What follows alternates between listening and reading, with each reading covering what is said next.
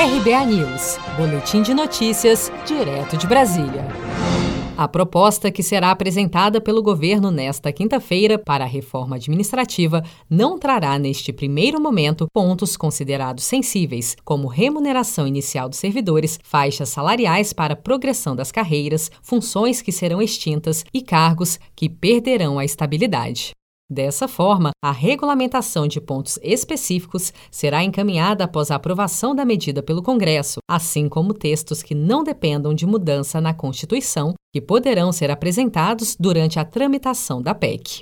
Mesmo assim, o projeto do governo tem gerado muita discussão já nesta primeira etapa em tópicos como a proposta de flexibilização da estabilidade funcional para algumas carreiras, por exemplo. Nesse ponto, críticos da reforma argumentam que o fim da estabilidade coloca em risco a atuação dos servidores, que também precisam ser ouvidos nesse processo, como defende a presidente da Associação Nacional dos Procuradores e Advogados Públicos Federais, Thelma Goulart. O que os servidores públicos têm como preocupação é o risco de que essa reforma administrativa acabe inviabilizando o próprio serviço público. Nós não podemos, como servidores públicos, permitir uma reforma baseada em perseguições, acusações, injustiças e mentiras.